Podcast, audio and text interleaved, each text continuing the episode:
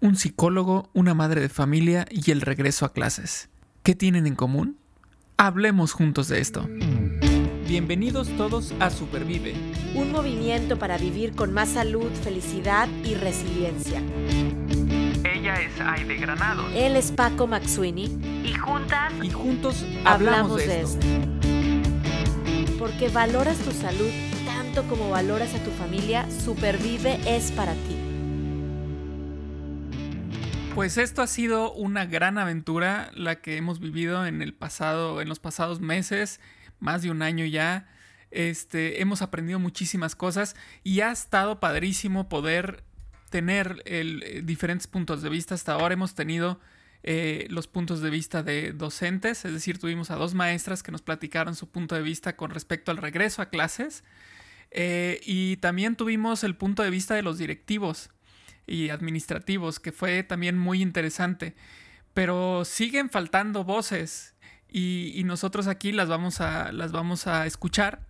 Y el día de hoy tenemos a dos invitados, una invitada y un invitado, que nos van a platicar sus puntos de vista con respecto al regreso a clases después de todo este periodo de pandemia y todo este tiempo de aprendizaje. En primer lugar, quiero saludar a Aide. ¿Cómo estás, Aide? Paco, muy bien, muy bien, contenta de estar otra vez aquí en esta. Ahora ya no son episodios así como sueltos, sino una serie de episodios de Supervive con el regreso a clases. Eh, hoy viene la voz de mamás, de papás, de psicólogos escolares y vamos a tener todavía, me voy a adelantar, otro más eh, para platicar con los alumnos que también son protagonistas de, pues, de esta aventura del regreso a clases. Así es que estoy muy contenta de estar aquí súper contenta con nuestros invitados y platicar con ellos, conocerlos y escuchar sus puntos de vista. Así es que eh, quiero aprovechar y dar la bienvenida para que ellos también se presenten y nos platiquen, eh, pues, qué significa estar aquí en este episodio con este tema, a Nonín Viveros y a Daniel Elizarrarás. ¿Cómo están? Bienvenidos, Nonín y Daniel. Hola, buenas noches, ¿cómo están? nosotros muy bien, gracias, yo aquí. Hola, ¿qué tal? Buenas noches. Pues muy, muy, muy bien, muy contento de estar aquí con ustedes en este nuevo episodio de, este podcast. Así es, Daniel como psicólogo, Nonín como mamá, pues vamos a estar hoy platicando y vamos a comenzar. ¿Te parece bien, Paco? La primera pregunta. Me parece perfecto. Vamos a darle rapidito. Vamos a ver si logramos, porque el, el episodio anterior fue un episodio que pareció largometraje. O sea, no acabábamos de platicar, estuvo muy interesante, pero no acabábamos porque eran, eh, teníamos a tres invitados, entonces escuchar la voz de cada uno en cada pregunta tenía que, tenía que darse porque cada quien tenía su punto de vista. Y ahora vamos a tener esta gran plática, así es que vamos a empezar de una vez. Em, ¿Tú la haces o yo la hago? Adelante, Paquito, ya estás con el micrófono. Va, muy bien, muy bien. Aquí tenemos a una mamá y tenemos a un psicólogo. Entonces vamos a platicar desde su punto de vista. Si tuvieran que elegir tres emociones que describen su sentir, el sentir de cada uno de ustedes, con respecto a este regreso a la escuela, ¿cuáles serían y por qué? Entonces, vamos a empezar contigo, Nonín, para saber, tú como madre, en este regreso a la escuela, ¿cuáles son las tres emociones que elegirías y por qué? Pues mira, no me gustaría hacerlo en negativo, pero no le veo otra. O sea, creo que la primera sería la frustración. Y esto porque pues no hay nada que podamos hacer. Sabes que estás en un escenario que no es el ideal para tus hijos, quieres algo mejor para ellos y no puedes hacer nada, a menos que las medidas de distanciamiento social, ¿no? Que son una ayuda, digamos, más social. Pero en mis manos no está ni que abran las escuelas, ni que dejen de contagiarse los niños al segundo día de presencial. Entonces eso, la frustración creo que sería como la primera. La segunda creo que la incertidumbre, ¿no? Este, no saber si esto va a mejorar en tres semanas, en dos meses, en seis o en tres ciclos escolares no sabemos nada. O sea, la realidad es que lo que nos ha enseñado este bicho es que esto que tú crees de tener el control sobre la información, sobre el flujo de las cosas, pues nos lo volteó de cabeza completamente, ¿no? Entonces la incertidumbre para mí es una cosa bien, bien fuerte. Y aunque pueda parecer como contradictorio, creo que por otro lado también la esperanza, ¿no? O sea, este decir, no sé qué onda, qué venga, pero, pero bueno, quiero pensar que todo va a mejorar, ¿no? O sea, que ya tocamos fondo, que ya esto no puede estar peor de lo que ya nos tocó vivir y que lo que viene va a ser para mejor tanto en términos de crecimiento personal para todos, que ya nos dejó, nos guste o no, lo que vivimos, como en términos sociales, o sea, aprendimos a ser más higiénicos, aprendimos a ser más respetuosos del espacio este, personal del, del, resto, pues creo que viene algo bueno, ¿no? Entonces eso, pues la esperanza. Para mí serían creo que esas tres. Súper, súper. Entonces, frustración, incertidumbre y cerramos con una muy bonita que también ya habíamos escuchado en episodios anteriores y fue Esperanza. Digo, las tres que mencionaste fueron mencionadas anteriormente, ¿no? Esto nos indica que es algo pues compartido en diferentes rubros en un, en un colegio. Vamos a escuchar después qué nos dicen los alumnos, ¿no? Porque igual y se repite y entonces ya tendríamos una, una emoción ganadora, ¿no? Que es la que se repite. Eh, muchísimas gracias, Noni. Daniel, platícanos, ¿tú cuáles seleccionarías y por qué? Pues justo pensaba en, el plano personal y en el plano profesional, que al final es algo que yo les transmito mucho a, los maestros del colegio donde trabajo. Eh, primero identificar lo que nos conmueve, lo que nos, lo que nos llega en el plano personal, porque no dejamos de ser Daniel, eh, Paco, Aide, ¿no? Cuando llegamos a las escuelas, los que trabajamos en la escuela, a involucrarnos con familias, con chicos, con otros compañeros. Y, bueno, intentaba como eh, eh, describir solo tres emociones que, compartieran mi, mi, lado humano y mi lado profesional. Y creo que en primera sería alegría. Debo, no, no puedo negar que sí había un poquito de incertidumbre y esa es la segunda, pero en primer lugar me dio mucha alegría saber que, que podía eh, haber un, eh, un, paso hacia adelante. Em, entonces, alegría por lo que conllevaba eso, que era, justo ahorita lo desean también, la esperanza de poder encontrarnos nuevamente en un espacio fáctico, em, la esperanza de poder reconocer rostros que durante año y medio estuvimos viendo en una pantalla, ¿no? Eh, eh, y poderles dar una forma distinta, tridimensional, eh, de poder escuchar las voces genuinamente sin la distorsión mínima que pueda haber en un, micrófono, ¿no? Y que pudiéramos compartir, ¿no? En ese encuentro no solamente encontrarnos físicamente, sino reconocernos también en ese otro reconocimiento de lo que propiamente fuimos abonándole a nuestras vidas en el mejor de los casos, ¿no? Pero también un poco de, incertidumbre en el sentido de que, pues, al final, igual que al inicio de la pandemia, era enfrentarnos nuevamente a algo desconocido. Y, sin embargo, esa parte desconocida, pues, me hacía pensar un poco en que era retador, en que eh, nuevamente nos asomaba un poquito a una, a una fase distinta de la crisis, no una nueva crisis, pero sí una fase distinta de la crisis que trajo consigo un bicho eh, milimétrico, ¿no? Este, em, y esa fase, pues, es, es nuevamente salir, porque primero el problema fue encerrarnos, y luego ahora a mí me preocupaba un poco, o me, me hacía sentir incertidumbre, qué iba a pasar con los chicos saliendo de casa o volviéndose a conectar, sobre todo con los estudiantes pues con los que más trabajamos los psicólogos en los colegios, que son chicos que no necesariamente se adaptan fácilmente a las circunstancias o cambian de un momento a otro de una situación a otra, ¿no? Entonces, eh, a mí me, generaba un poquito de incertidumbre cómo lo iban a tomar y cómo, qué iba a pasar, y eso al mismo tiempo me obligaba pues a prepararme o a buscar recursos para estar alerta, ¿no? Que creo que eso es otro de los sentimientos que podría eh, generarme en su momento el, anuncio del regreso a clases. Muchas gracias, Daniel, por compartirlos. O sea, los dos comparten incertidumbre y bueno, creo que alegría em, pudiera ser también así muy similar a esta parte de esperanza, como bien lo dijeron.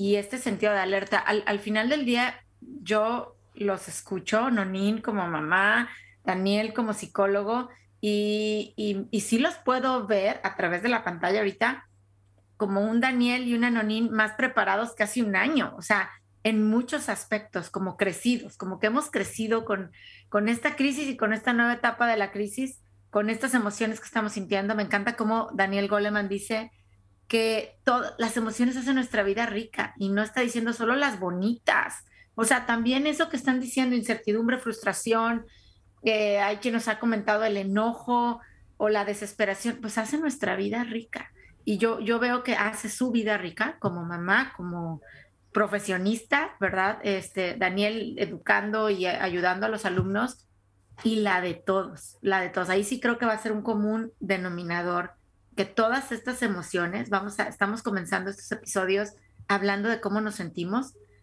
está haciendo nuestra vida más rica. No sabemos qué hay, ¿no? No ni esperanza, pero también qué, qué nos depara el próximo mes, el próximo año, los próximos tres ciclos escolares, eh, pero sí creo que vamos a ser mejores personas, mejores seres humanos y esa es la apuesta, ¿verdad?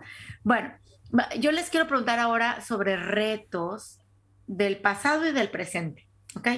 Eh, han sido dos años, ya casi estamos empezando el segundo ciclo escolar, ¿no? La pandemia llegó por allá de marzo, mayo del 2020, cerrando un ciclo escolar empezó otro diferente en Estados Unidos que en México, que es donde nos escuchan la mayor parte de, los escuchas del podcast. Y este ya estamos iniciando ahora sí que el, casi el tercero que toca la pandemia, el tercer ciclo escolar, de alguna manera, ¿no? Eh, y retos han sido diferentes en el pasado y en el presente. Entonces, yo quiero preguntarles cómo ven hacia, hacia atrás, cómo voltean y ven su ciclo escolar 2020-2021, con qué retos y cómo ven este que está empezando. Y me gustaría empezar por Daniel para irnos ahora Daniel y luego Noni. Claro que sí. Em, pues el, principal reto creo que al momento de iniciar la pandemia fue justamente identificar nuestros recursos em, emocionales y cognitivos para enfrentar lo desconocido y que era un día a día empezar a recibir información. La información se iba actualizando cada minuto, tanto en estadísticas, en número de contagios, en este, eh, cuestiones económicas, ¿no? Hay que recordar que, pues, desde hace varias décadas el tema, el dios de la humanidad pareciera que es la economía, ¿no? Y eso preocupaba o alertaba mucho a los, a los jefes de Estado, a los, a los inversionistas y demás. Y me llamaba mucho la atención cómo era como un regulador o un termómetro, ¿no? Dentro de, la pandemia, cuando había otros temas también que estaban aconteciendo. Entonces, eh, los retos a mí al principio fue entender, mi, como eh, en, mi capacidad de entender todo lo que estaba pasando, y me hacía pensar que la, mayoría de las personas con las que trabajamos estaban intentando hacer lo mismo, ¿no?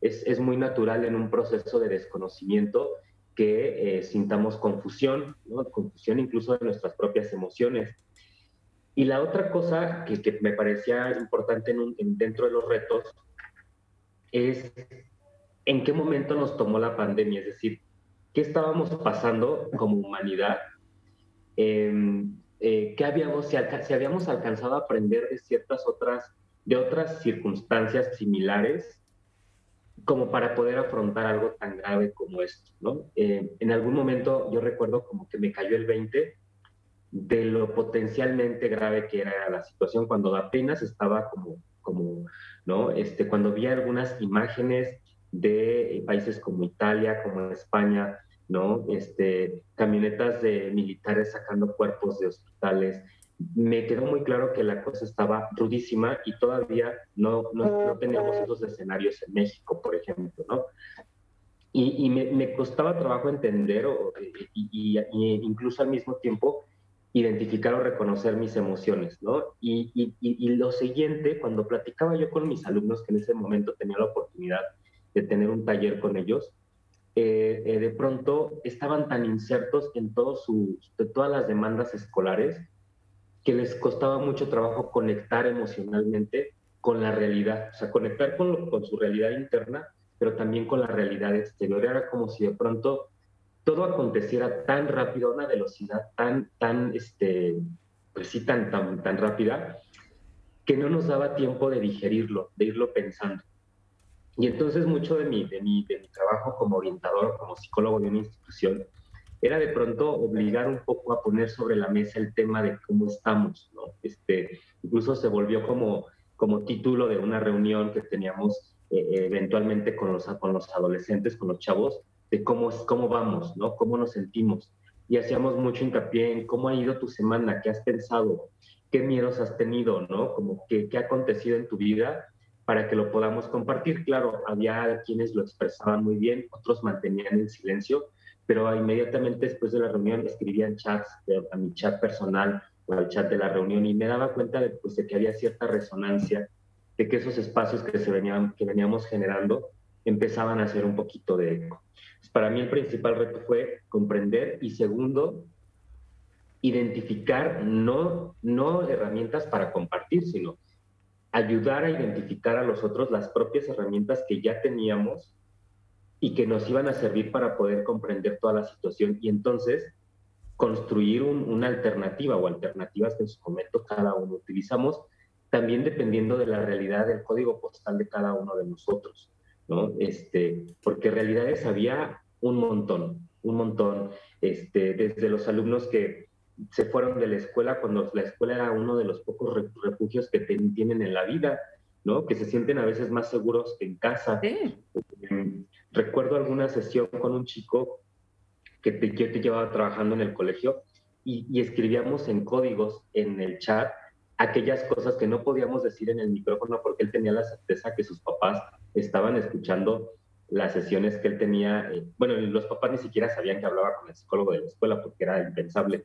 pero, pero eh, retos como esos, ¿no? Como, pues, ir, a, ir ayudando a afrontar las realidades de cada uno de los chicos, este, era, era difícil, la verdad sí fueron meses un poquito complicados de pasar muchas tardes, sobre todo el trabajo en una preparatoria, en un colegio regularmente es por las mañanas, y curiosamente mi trabajo se volcaba más a las tardes, porque es cuando los chicos tenían tiempo de escribir un chat o de conectarse conmigo en alguna videollamada para poder hablar de algo que estaba ocurriendo fuera del ámbito académico. Casi todas las, solicitudes de apoyo pues eran por otras circunstancias, ¿no? Que tenían que, más allá de la, de la cuestión académica. Este, y, ahora creo que el reto, curiosamente, también iba hacia allá.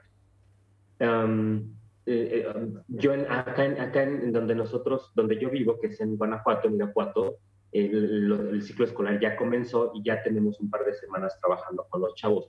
Y una de las cosas que he identificado ya es que aquellos chicos que se mantuvieron más silenciosos durante el curso de la pandemia son los que ahorita están llegando a la oficina o a, a, la, a la oficina presencial o a la oficina incluso también de virtual para poder mm, poner ya sobre la mesa algo que vienen que viene aconteciéndoles meses atrás. Como lo siento un poco como haber tocado tierra firme, ¿no? Como eh, salir un poco de la burbuja, ya llegaron a la escuela y entonces volverse a sentir en ese lugar seguro y entonces decir, ahora sí puedo decirlo. Ya lo callé todo este tiempo, ahora sí ya puedo hablar de todo eso que estaba pasando en mi proceso eh, de identificación, en mis procesos de orientación profesional, en mis procesos de mis relaciones parentales, etcétera, ya lo puedo poner sobre la mesa porque ya estamos fuera de aquella otra burbuja, ¿no? Entonces, bueno, creo que ahorita el reto justo es la transición nuevamente, ¿no? La transición ahora de lo virtual a lo este, presencial nuevamente, eh, de casa a la escuela, de la afuera, desde la adentro, de casa hacia la afuera, en lo social, en lo colectivo, en la participación que podamos tener todos. Y eso lo digo en todos los niveles, desde los niños chiquitos de kinder, los de primaria, los de secundaria, y por supuesto nuestros adolescentes que van a tener pues muchos más retos, porque ahí también hay que subrayarlo. Para mí creo que los adolescentes son la, la población que más ha padecido la pandemia, más que los niños. Los niños me parece que han tenido mm, todavía podían, podíamos decir que tenían recursos muy distintos para afrontar esta cosa novedosa. Y el adolescente, por sus propias características, me parece que sí padeció un poquito más los efectos del confinamiento y del distanciamiento eh, social. Muchas gracias. ahora el reto creo que es eso, transitar y recibirlos con eh, la capacidad de que exploren nuevamente sus recursos ahora y ofrecer nuevos para aprender juntos. Muchas gracias, Daniel. O sea, esa parte de acompañamiento en las transiciones, pues qué, qué importante el papel del, del, consejero, del terapeuta, del psicólogo. Eh, Nonín, tú, mamá, tienes tres niños. Eh, me encantaría que nos platicaras tus retos del año pasado y los retos que estás viviendo hoy en este nuevo ciclo escolar.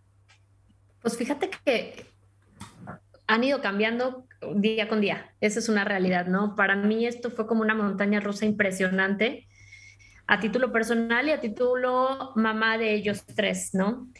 Porque yo tenía mi propia montaña rusa y cada uno de ellos estaba viviendo una muy personal, muy única, eh, porque son únicos y irrepetibles, como nos gusta decir, ¿no? Entonces, al inicio, muy al inicio de la pandemia, que fue los últimos meses del ciclo escolar 19-20 y de repente nos dicen, ya no regresan el lunes, tienes que venir a recoger unos materiales y ahora tú eres la maestra, porque al inicio ni siquiera suma había, ¿no? Entonces, pues con tres, con estilos de aprendizaje diferentes, con niveles educativos distintos y este, desde, tengo una hija que es ultra aplicada y su hermana gemela es ultra desaplicada, por decirlo, ¿no? Académicamente hablando. Entonces, pues eso era para mí muy complicado y desgastó mucho la relación porque me convertí en esa mamá que no quería ser, ¿no? En la mamá que gritaba desde que amanecía hasta que anochecía. Ya la verdad es que era por todo. Es una, una cosa que me di cuenta con, con el paso de las semanas, que ya si habían dejado el vaso de agua destapado, yo gritaba tanto como si se habían surtido al hermano, que era cosa mucho más grave. Yo gritaba por todo. Igual. Al empezar el siguiente ciclo escolar, tomamos Ernesto, mi marido y yo la decisión de que los niños se quedaban en casa. Los inscribimos a una escuela en la que tenían que estar mandando evidencias, pero su escolarización fuerte era con una maestra en una burbuja en donde trabajaban ellos tres con otros primitos.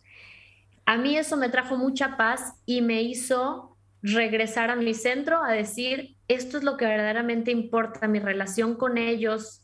Da igual si aprendió cuáles, eh, cuáles son los colores en inglés, da igual tantísimas cosas que en otro momento pierdes la perspectiva y te resultan tan importantes, ¿no? Ese año, para mí el reto con ellos concretamente fue la socialización, porque aunque un poco trunca, pero las clases por Zoom les permitían una interacción con sus pares. Los veían, los escuchaban, oían que si yo me desperté este, en la noche con una pesadilla, yo hoy tengo mocos, yo no sé qué, entonces se enteraban de en qué estaban sus amigos. Aquí su círculo social se limitaba a los hermanos y a dos primos, con lo cual entre ellos se empezaron a desgastar mm. y empezó a haber mucho más competencia, este, agresividad, todo esto que, que pues a lo mejor cuando tenían la posibilidad de desfogarse con otros 15 compañeritos no se daba, ¿no? No había ese roce y ese desgaste de 24 horas los 7 días de la semana. Ahora, lo que dice Daniel es muy cierto. Mis hijos tienen 7 años el mayor y las niñas 4 y es una edad muy noble para aceptar los cambios. Mis hijas empezaron la pandemia con tres años, así es que en realidad sus recuerdos, pues casi todos han sido en cuarentenados. O sea, ellas ya no tienen recuerdos de ir a la plaza a dar la vuelta lleno de gente. Ya no tienen recuerdos de una piñata con 40 criaturas corriendo alrededor. Ya ni siquiera recuerdan lo que es un aula en forma. Entonces, para ellas, pues simplemente fue adaptarse al día a día, eh, pues con la fortuna de que al estar yo aquí en casa, pues me permitía este, estar muy pendiente, ¿no? O sea, como que traté de estar ahí. Para Ernesto fue un poco más difícil y yo, pero aún así, pues primero de primaria, académicamente no tenía grandes retos, este, entonces, para mí, eh, digamos que el segundo año fue relativamente tranquilo, a pesar del encierro. Este año tomamos la decisión de que ya por un tema de estímulo, de exigencia para él, Ernestito regresaba ya a la escuela, a la escuela en forma y se iba a Zoom. Y ahorita híjole, la verdad es que yo todavía siento como que no acabo de aterrizar, ¿no? O sea, este tema de estar toda la mañana conectado, este, mamá se me, sacó del Zoom, mamá, ¿cuál es el link? Mamá, me pasas las tijeras, mamá, quiero una goma, cosas que él, por supuesto, podía hacer por sí mismo. Ahorita le fueron un shock, está recuperando esta capacidad de, de, adaptarse a una nueva realidad, está reconociendo a los amigos, está identificando que no es ni el único, que el mundo no gira en torno a él, que hay otros compañeros igual de capaces que él, eh, etcétera, ¿no? Entonces, para mí ha significado a nivel, por lo menos profesional, en mi vida productiva, pues bajarle no tres, sino 20 rayitas, ¿no? Porque estar aquí queriendo trabajar, cuando dice la maestra que si ya subí mi evidencia, me paro, que si no sé qué cosa, que si dónde le quito el micrófono, pues no, o sea, no hay manera de que yo me pueda concentrar ni 10 minutos en un pendiente, ¿no? Entonces, mi reto ahorita ha sido decir, a lo mejor tengo un proceso de adaptación de un mes o dos, y lo tengo que asumir y eso es lo que le debo yo a él, pues para que pueda hacer bien este proceso, ¿no? Porque en este momento para mí es prioritario eso que lo que yo pueda sacar adelante de, de cuestión laboral. Mi idea también es que ella pueda entrar a presencial y ese va a ser el siguiente reto, que era lo que decía Daniel, ¿no? El, mamá, pero sí voy a estar seguro. Este, es que me quité el cubrebocas sin querer y me, rasque la nariz, todos estos miedos que le van a surgir, pues que antes nunca había tenido. Entonces, bueno, ese será lo que viene y sí, sí me tiene, me tiene ocupada, pero pues ni modo, toca, toca ir cambiando, ir creciendo cada día.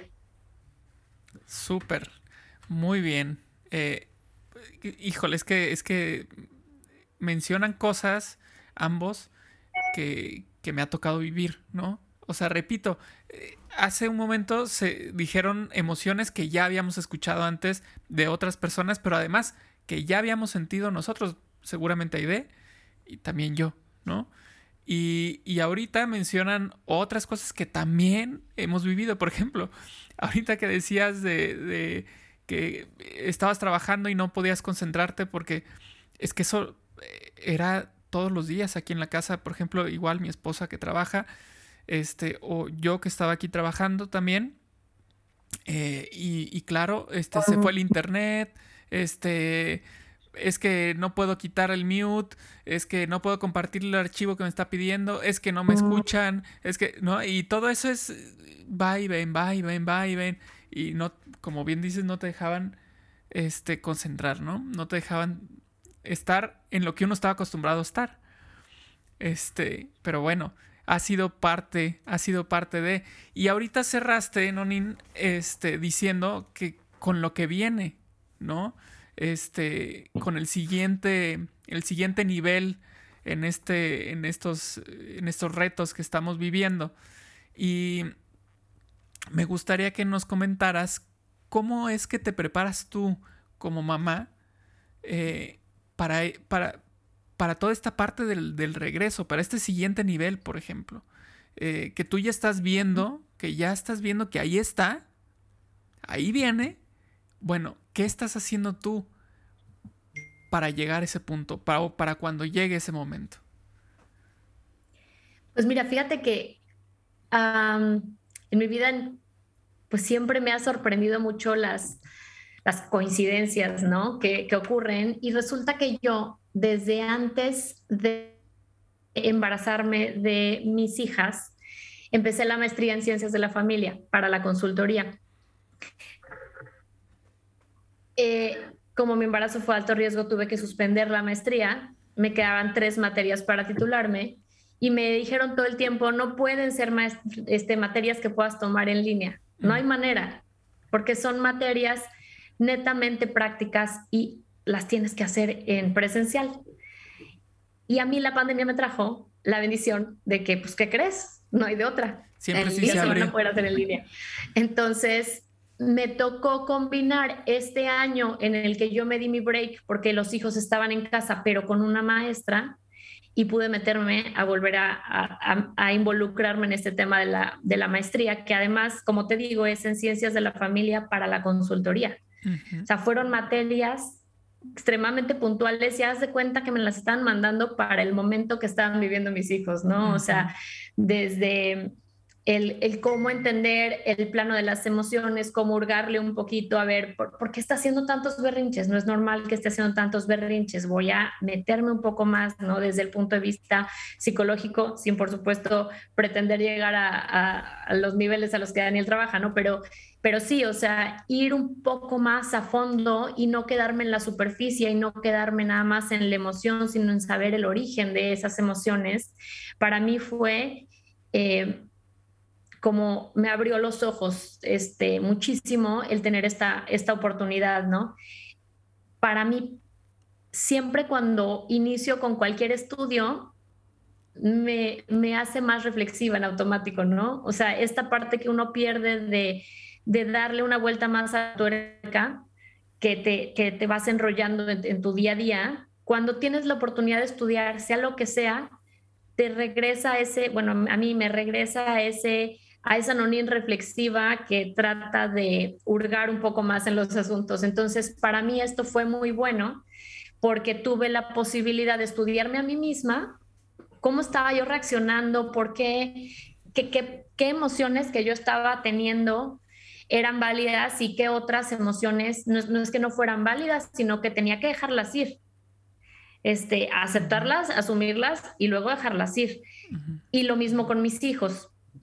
Entonces a mí, pues esto se me dio de manera muy natural. Este, como tal, pues para el regreso a la parte presencial, pues no, no, no te puedo decir nada más que estar al pendiente. Por ejemplo, para mí esta es una decisión de semáforos. O sea, yo sí ahorita, el día que yo decida que Ernesto se va a presencial y ya no solamente en línea, va a ser porque me sienta yo con la tranquilidad de que este pico horrible, que además en Veracruz estuvo mucho más alto que en otros lados, descienda, ¿no? Entonces, tratar de estar verdaderamente empapada de la realidad que estamos viviendo y no tomar una decisión por conveniencia o por, por eh, practicidad, ¿no? Sino basada en su beneficio último.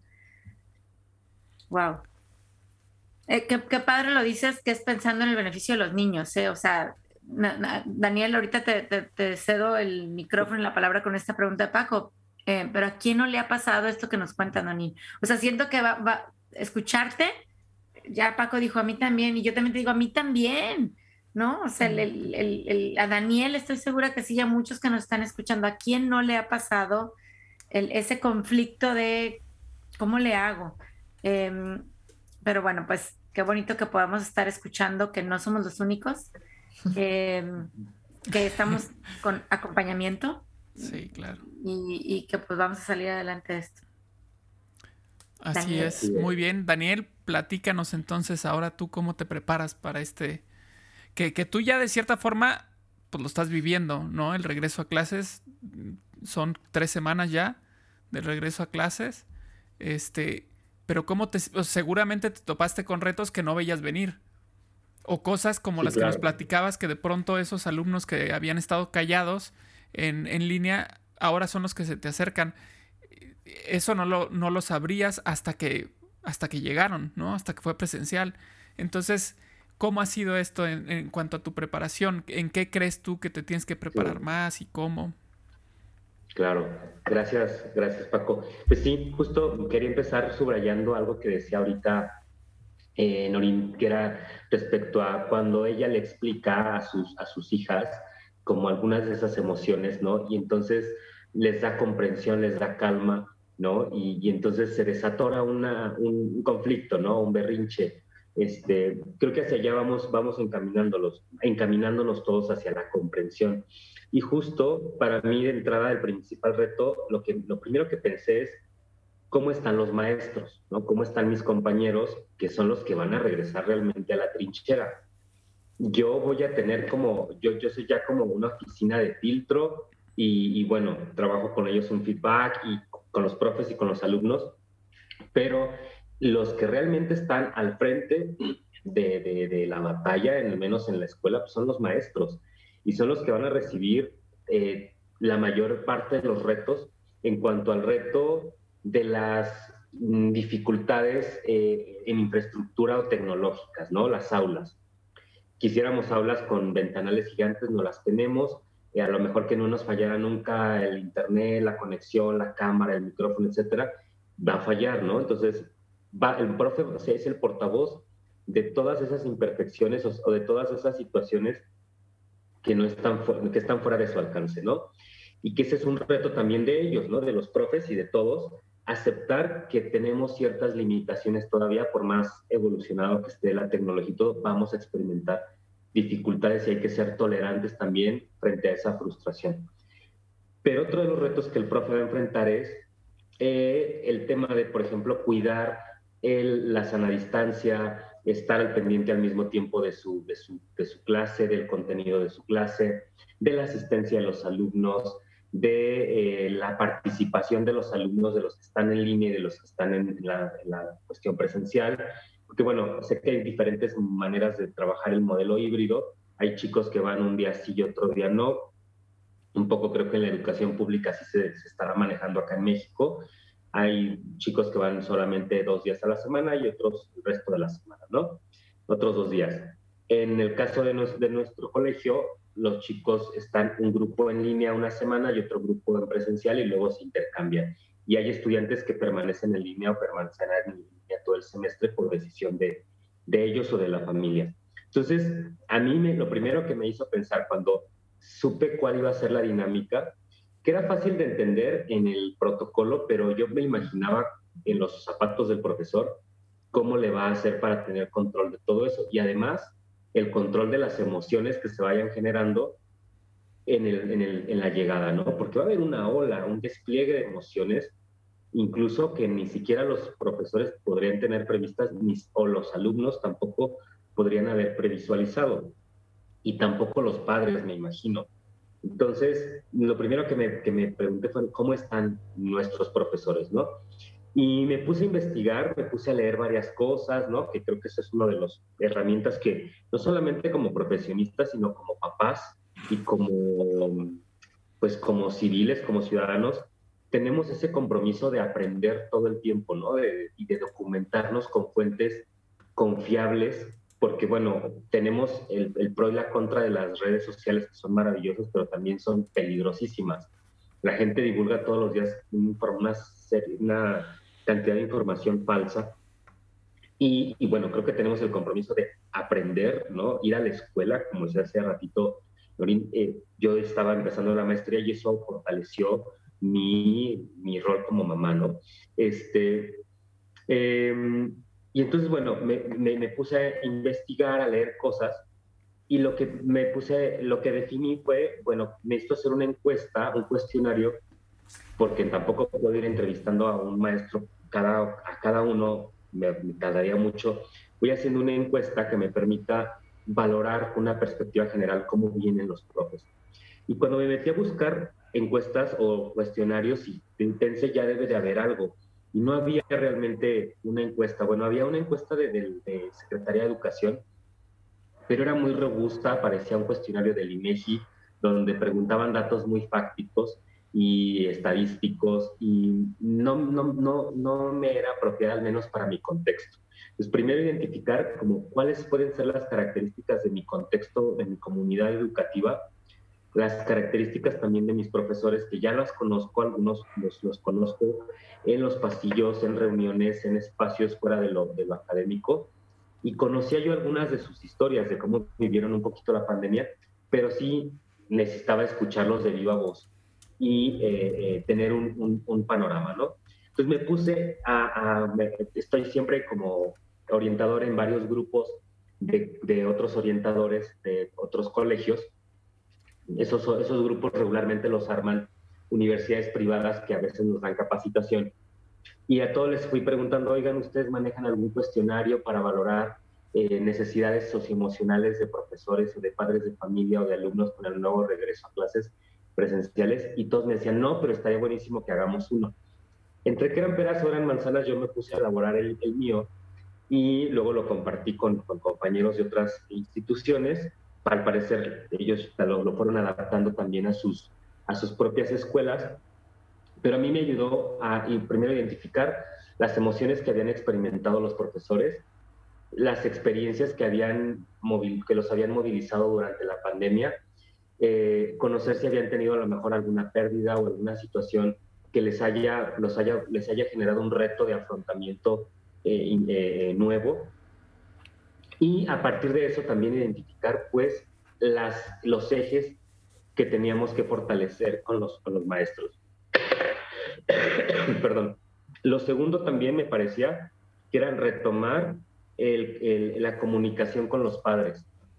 Desde que empezó la pandemia yo sabía que uno de los retos más importantes iba a ser mantener el, lazo con los padres pero que además era una necesidad muy grande, muy importante, porque eran los, los que iban a estar en casa, los que necesitaban también soporte, tanto emocional como con estrategias lúdicas, académicas, eh, didácticas y demás, pero también a los que tenían, tenían que ser un poco nuestros ojos de casa para saber cómo estaban avanzando los chicos y viceversa, ¿no? Teníamos que, era la oportunidad perfecta para poder reconectar con los padres esos papás que a lo mejor en otros momentos ya los sentíamos un poquito ausentes o poco participativos de la comunidad educativa, creo que era nuestra oportunidad perfecta para reconectar con ellos. Y bueno, en la medida de lo posible, creo que al menos en mi trinchera lo fuimos haciendo, tuvimos la oportunidad de hacer varios espacios de diálogo con ellos para generar juntos estrategias también de, afrontamiento, ¿no? Y entonces ahora con el regreso, justo volví a pensar en los padres. Los padres también tienen que estar de vuelta con dudas y también con sugerencias, porque al final em, me parece que más, que más que teorizar todo esto, tenemos que escucharnos en primer lugar y, conocer y saber de nuestras condiciones muy particulares, porque de pronto creo que la psicología ahí se ha vuelto peligrosa y tramposa ha, querido siempre tener certeza ante todo y respuestas ante todo. Y, yo creo que los seres humanos somos muy diversos y, vamos a tener que necesitar respuestas muy particulares en muchos casos. Entonces, para mí el primer paso también es generar eh, eh, eh, espacios de diálogo donde observemos y escuchemos las realidades de cada uno de los que pertenecemos a una comunidad educativa. No podemos atender las necesidades de manera individual, pero teniendo un panorama de las necesidades de cada uno, podemos ir generando espacios más grandes de diálogo y, por supuesto, para ir conteniendo y dando solución a muchas de las cosas que se van generando. Claro, claro. Y bueno, o sea, es que yo parte de la conclusión, o sea, los escucho a, ustedes dos, los retos que vivieron, los retos que están enfrentando, cómo se están preparando como papás para apoyar y, me viene como que a la mente esta palabra de conexión. O sea, Nonín, tú estás conectando con tus hijos y, seguirás preparándote para hacerlo de la mejor manera posible y obviamente con la comunidad educativa que te rodea, porque vas a tener que estar en contacto con la maestra que está en el homeschooling o si regresa Ernestito a la escuela y Daniel, o sea, conexión con alumnos, conexión con papás, qué maravilla y qué proactividad para conectar con los profesores.